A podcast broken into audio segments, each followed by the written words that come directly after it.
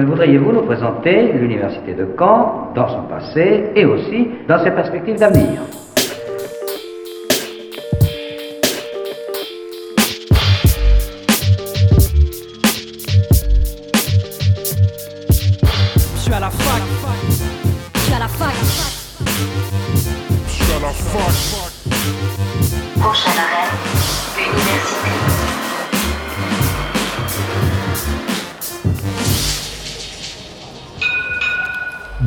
Toutes et à tous, nous sommes le jeudi 14 janvier 2021, il est midi et vous écoutez Fac News sur Radio Phoenix. Pour cette première émission de l'année 2021, nous recevons Julie Lenné avec qui nous parlerons de cette nouvelle année à l'ESAM. Pour la suite, j'ai eu le plaisir de parler avec Clara Aoun, étudiante en troisième année gestion économie. Elle nous parlera de son projet de thèse par le biais du dispositif Réflexion. Mais avant ça, un rapide récap de la semaine.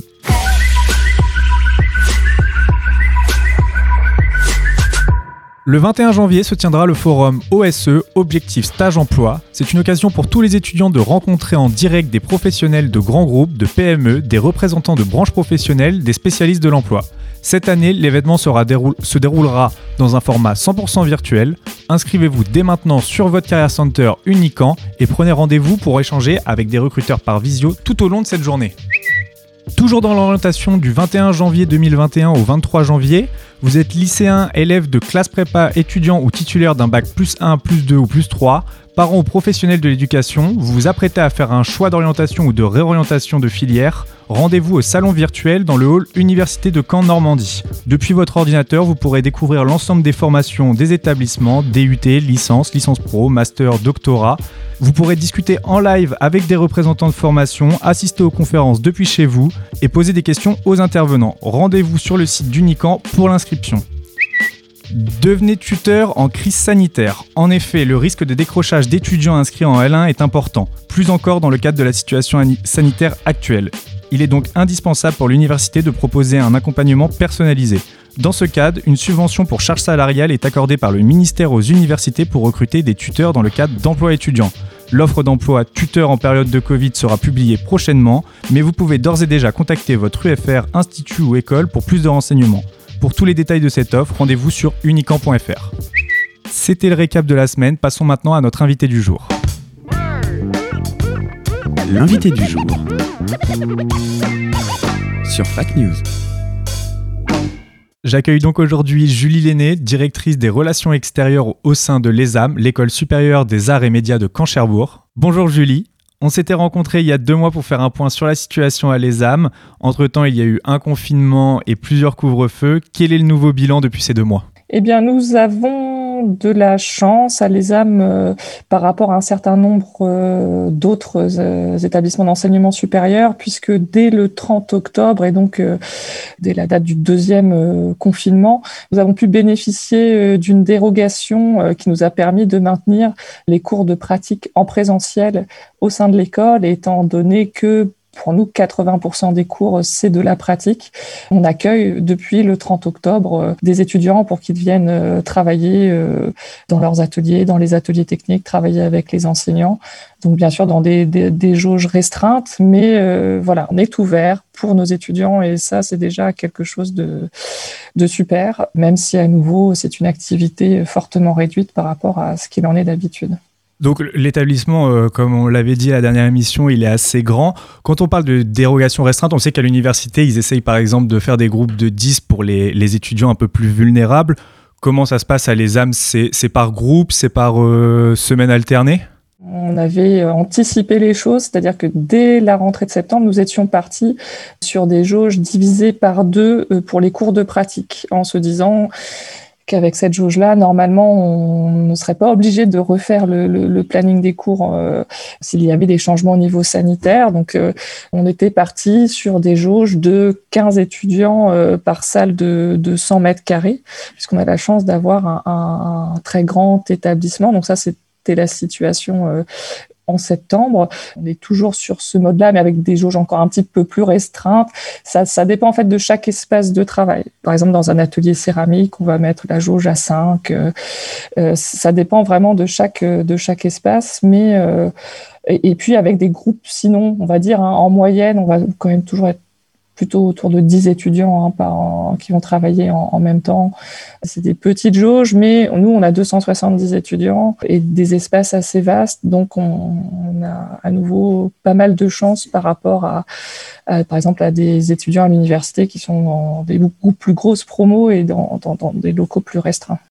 On sait qu'à l'ESAM, il y a énormément d'expositions et d'événements qui sont organisés. Donc, comme on l'avait dit il y a deux mois, vous étiez sur la préparation d'une exposition qui malheureusement n'a pas pu se faire comme prévu. Com comment ça s'est fini justement cette exposition? Vous avez réussi à trouver un moyen de la mettre en ligne, la diffuser en ligne?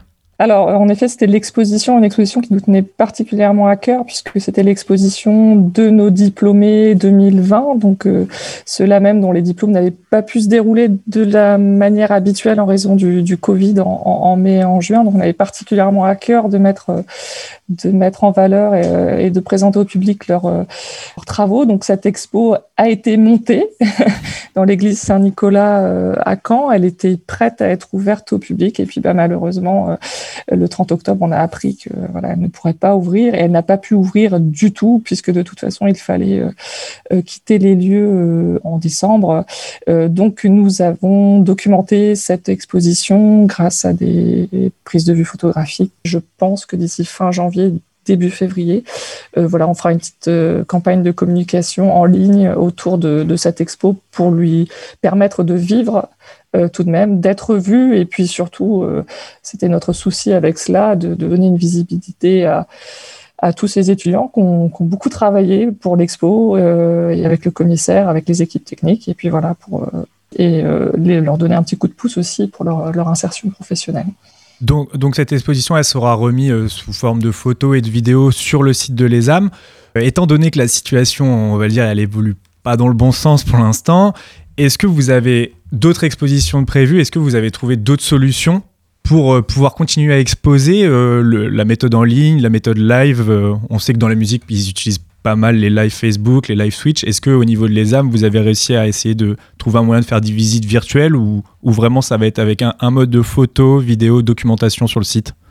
Euh, en fait, euh, cette année était un peu particulière pour nous, c'est-à-dire qu'on avait programmé une seule grosse expo euh, qui était celle de nos diplômés, plus une exposition également de Renaud Perrin en octobre qu'elle avait pu euh, ouvrir au public.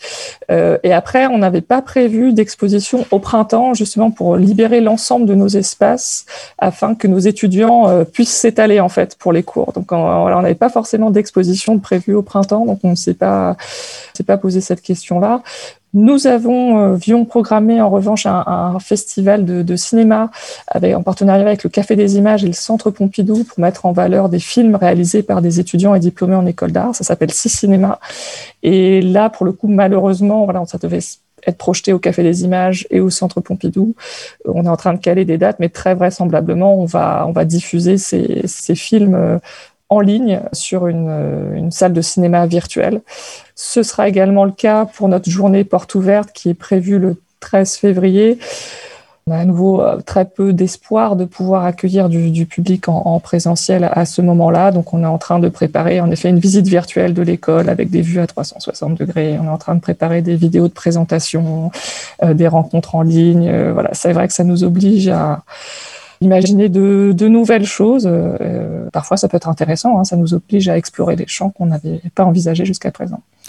Pour ce qui est des, étudiants actuels à, à l'ESAM, comment est-ce que vous avez eu des retours sur comment ils vivent la situation? On parlait beaucoup de mal-être étudiants la semaine dernière. Est-ce que euh, comment ils vivent cette situation à l'ESAM, les étudiants actuels? Alors, je suis pas forcément la personne la, mieux placée pour répondre à, cette question parce que je suis pas en lien euh, direct permanent avec euh, les étudiants comme comme les, par exemple mon, collègue de, des études ou, les enseignants.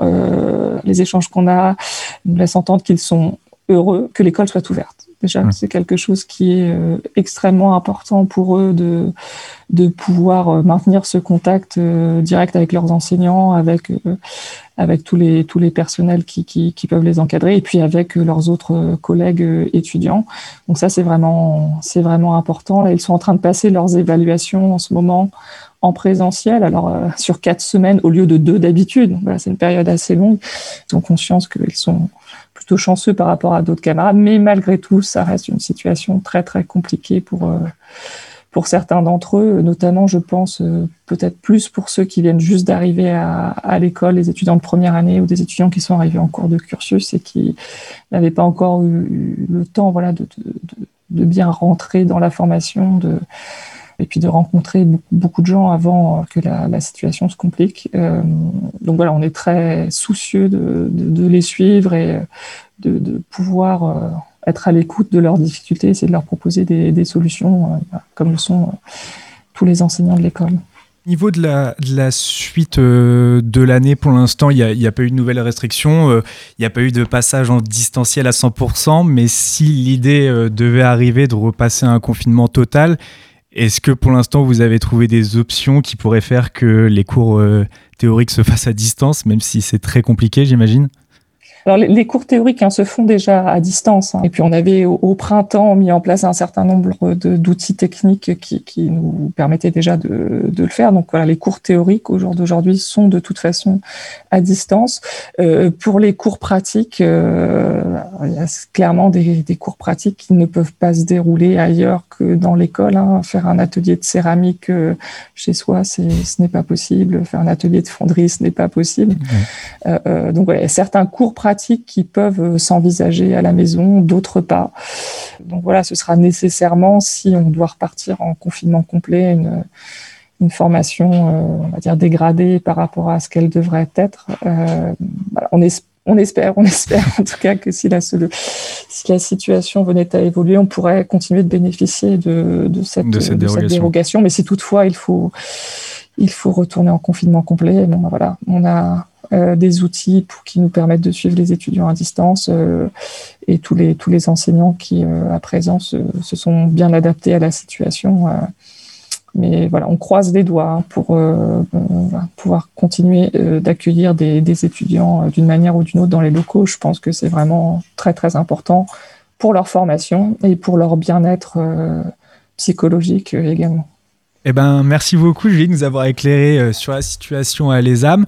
Euh, on peut retrouver les infos sur le site d'ici un mois, euh, vous m'avez dit? Alors, Ou ça le... sera juste l'exposition qui sera en ligne d'ici un mois? Alors le site de l'exposition des diplômés, euh, je pense qu'il qu sera en ligne tout début février. D'accord. Et euh, voilà, toutes les ressources en ligne que nous sommes en train de préparer euh, pour les portes ouvertes donc, devraient être euh, en place pour cette journée porte ouverte qui est prévue le samedi 13 février. La plus moderne des universités d'Europe. Merci Julie. Passons maintenant à la suite de l'émission avec l'interview de Clara Aoun, chercheuse du dispositif Réflexion. Mais avant ça, une courte pause musicale avec Duo et le titre Don't Judge. Bonne écoute sur Radio Phoenix.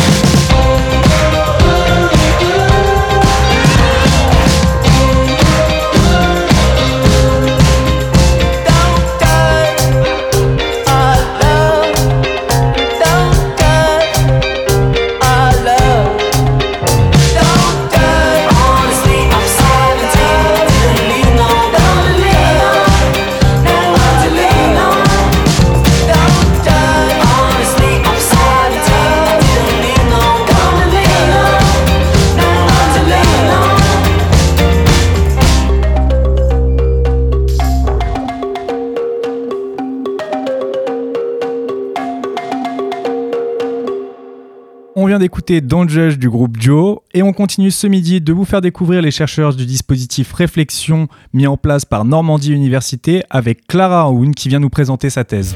Et je tiens à dire que cette conviction de la jeunesse ne peut être aujourd'hui renforcée alors, donc j'accueille aujourd'hui Clara Aoun, étudiante en troisième année d'économie et gestion. Elle fait partie du dispositif Réflexion, qui, je le rappelle, met en avant le travail de recherche de plusieurs étudiants chaque semaine sur un compte Instagram.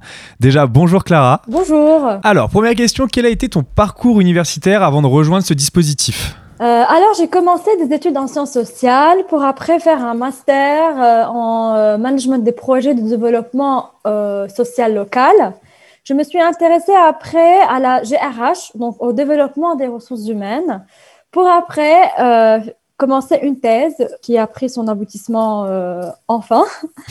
Donc euh, voilà, ces parcours-là entre une approche de sciences sociales et de ressources humaines et de développement local euh, m'ont permis de vraiment de faire ma thèse sur des thématiques euh, liées à ces sujets-là. D'accord, donc j'imagine qu'aussi au niveau du, du dispositif Réflexion S, euh, tu en as fait aussi ton sujet. Est-ce que tu vas pouvoir nous expliquer en, en quelques mots tes recherches, le, le principe de tes recherches? Qu'est-ce que tu fais exactement avec le dispositif? Qu'est-ce que tu cherches à démontrer? Donc euh, le sujet en lui-même euh, porte sur des dimensions un peu complexes liées à la personne, au métier et au territoire. Donc je veux euh, l'aborder tout de suite. Donc il s'agit du développement de l'employabilité sur le territoire, euh, vision prospective sur les métiers en tension. J'ai fait une étude sur les métiers des services à la personne. Donc bien évidemment, ce sujet peut paraître un peu complexe et je pense qu'à travers le projet de réflexion, euh, je pourrais mobiliser différents moyens pour expliquer comment on peut arriver à développer l'employabilité. Donc, des outils, que ce soit pour nous, des personnes, à travers, par exemple, euh, euh, des outils d'orientation, de découverte de soi, essayer d'identifier qui je suis, qu'est-ce qui m'intéresse, etc. Des outils aussi pour découvrir les métiers, pour croiser donc cette découverte des métiers avec les découvertes de soi. Des outils pour pouvoir euh, écrire un CV, identifier nos compétences, pour les valoriser dans un cadre, par exemple, de l'aide de motivation ou un entretien. J'aimerais bien, à travers mon travail de recherche, donc euh, un peu orienter les entreprises et leur dire comment ces entreprises peuvent améliorer leur attractivité. On parle aujourd'hui de la marque employeur, c'est-à-dire l'entreprise qui va attirer des candidats, surtout avec une génération qui attend de meilleures conditions de travail, qui attend aussi de concilier sa vie privée avec sa vie professionnelle. Donc, le but, c'est euh, de proposer des éléments, peut-être quelques petits articles de vulgarisation, en plus des éléments euh, de technique, peut-être même proposer euh, un peu les acteurs, expliquer aux entreprises en cas de ce problème-là, par exemple, vers qui on peut s'orienter pour s'aider. Troisièmement, j'aimerais bien aussi m'adresser au territoire. Euh, donc, je pense que euh, le sujet a des envergures et, en fait, en tant que citoyen, ça pourrait nous intéresser un peu parce qu'on vit sur un territoire, sur ce territoire qu'on trouve du travail, qu'on développe des entreprises. Donc, euh, voilà, à travers ce, ce travail-là que je pourrais euh, parler, évoquer tout ce qui est en lien avec la proximité et proposer vraiment une approche d'attractivité territoriale pour les personnes et pour les entreprises. Euh, quant aux principaux résultats, on va dire, principales idées que je voudrais vraiment transmettre vers ma thèse, c'est une sensibilisation à l'image de soi, à l'image du métier, pour pouvoir euh, prendre des choix professionnels qui vous correspondent d'autant plus. D'accord, donc c'est des, des, en fait c'est une sorte euh, d'enquête au niveau de ta recherche que tu as fait depuis, euh, depuis maintenant combien de temps? J'ai commencé par faire une recherche, ça fait 4 ans. D'accord. Euh, après, pour expliquer donc ma, ma recherche, puisque vraiment elle tient à proposer des actions pratico-pratiques mmh. pour les différents acteurs, je l'ai faite à Cœur de Nacre, à une communauté de communes, la communauté de communes de Cœur de Nacre, qui, a, euh, qui nous a fait part d'une demande de faire un diagnostic territorial pour comprendre les problèmes euh, des métiers des services à la personne. Ces métiers-là, bien évidemment, avec le vieillissement de la population. Et on voit aujourd'hui que les personnes âgées donc, sont amenées plutôt à rester chez elles. Les, politiques publiques encouragent en tout cas ces initiatives à travers différentes lois pour que les personnes âgées restent chez elles. D'où l'intérêt, en effet, de ma recherche qui a permis donc d'être sur le terrain, sur le territoire de Cœur de Nacre, pour comprendre les problématiques des entreprises. Donc, j'ai interrogé les entreprises pour comprendre leurs difficultés de recrutement, leurs pratiques, leurs besoins, euh, pour améliorer leur attractivité. De deux, j'ai interrogé les demandeurs d'emploi pour comprendre déjà ces personnes-là, qu'est-ce qui les intéresse, comment ils s'y prennent, comment ils font pour construire leur projet professionnel, est-ce qu'ils connaissent les dispositifs de l'écosystème? Donc, on est dans un pays où, quand même, il y a beaucoup de dispositifs à notre service. Et c'est ça l'objectif de ma thèse, c'est de pouvoir réfléchir à comment mobiliser cet écosystème sur un territoire qui relie les demandeurs d'emploi et des entreprises. J'ai interrogé aussi des élus puisque c'est le territoire qui est, euh, on va dire, qui est le bénéficiaire de l'étude, mais aussi l'acteur principal pour mobiliser, pour orienter, pour mener des, euh, partenariats entre les différents acteurs. Donc, j'ai interrogé les élus, j'ai interrogé euh, d'autres acteurs publics de l'emploi, que ce soit la mission locale, que ce soit Pôle emploi, ou même d'autres euh, comme la MEFAC, la Maison de l'emploi de Corps-la-Mer. Euh, j'ai aussi interrogé des centres de formation. Donc voilà, ça a été vraiment une interrogation terre à terre sur un territoire englobant des demandeurs d'emploi, des entreprises, des élus et d'autres partenaires qui participent au développement de l'employabilité des personnes, mais aussi euh, qui participent à aider les entreprises à améliorer leur recrutement et leur attractivité tu vois, on, allait y venir, tu as répondu à ma prochaine question. J'allais te demander par quel biais tu effectué ces recherches, mais du coup, tu m'as dit qu'en interrogeant euh, plusieurs services, et au niveau des partenaires, c'est ça. Donc, tu as plusieurs partenaires. Tu me parlais de la, mission locale, Pôle emploi. Comment comment tu as été mis en contact avec eux? C'est toi qui es allé toi-même en disant que tu faisais cette recherche et du coup, tu as été mis en contact ou alors tu es passé par un autre biais, euh, par ton école? Question euh, très intéressante et c'est ça euh, parfois la difficulté des chercheurs, euh, surtout nous quand on travaille pas dans un laboratoire mm. en biologie par exemple.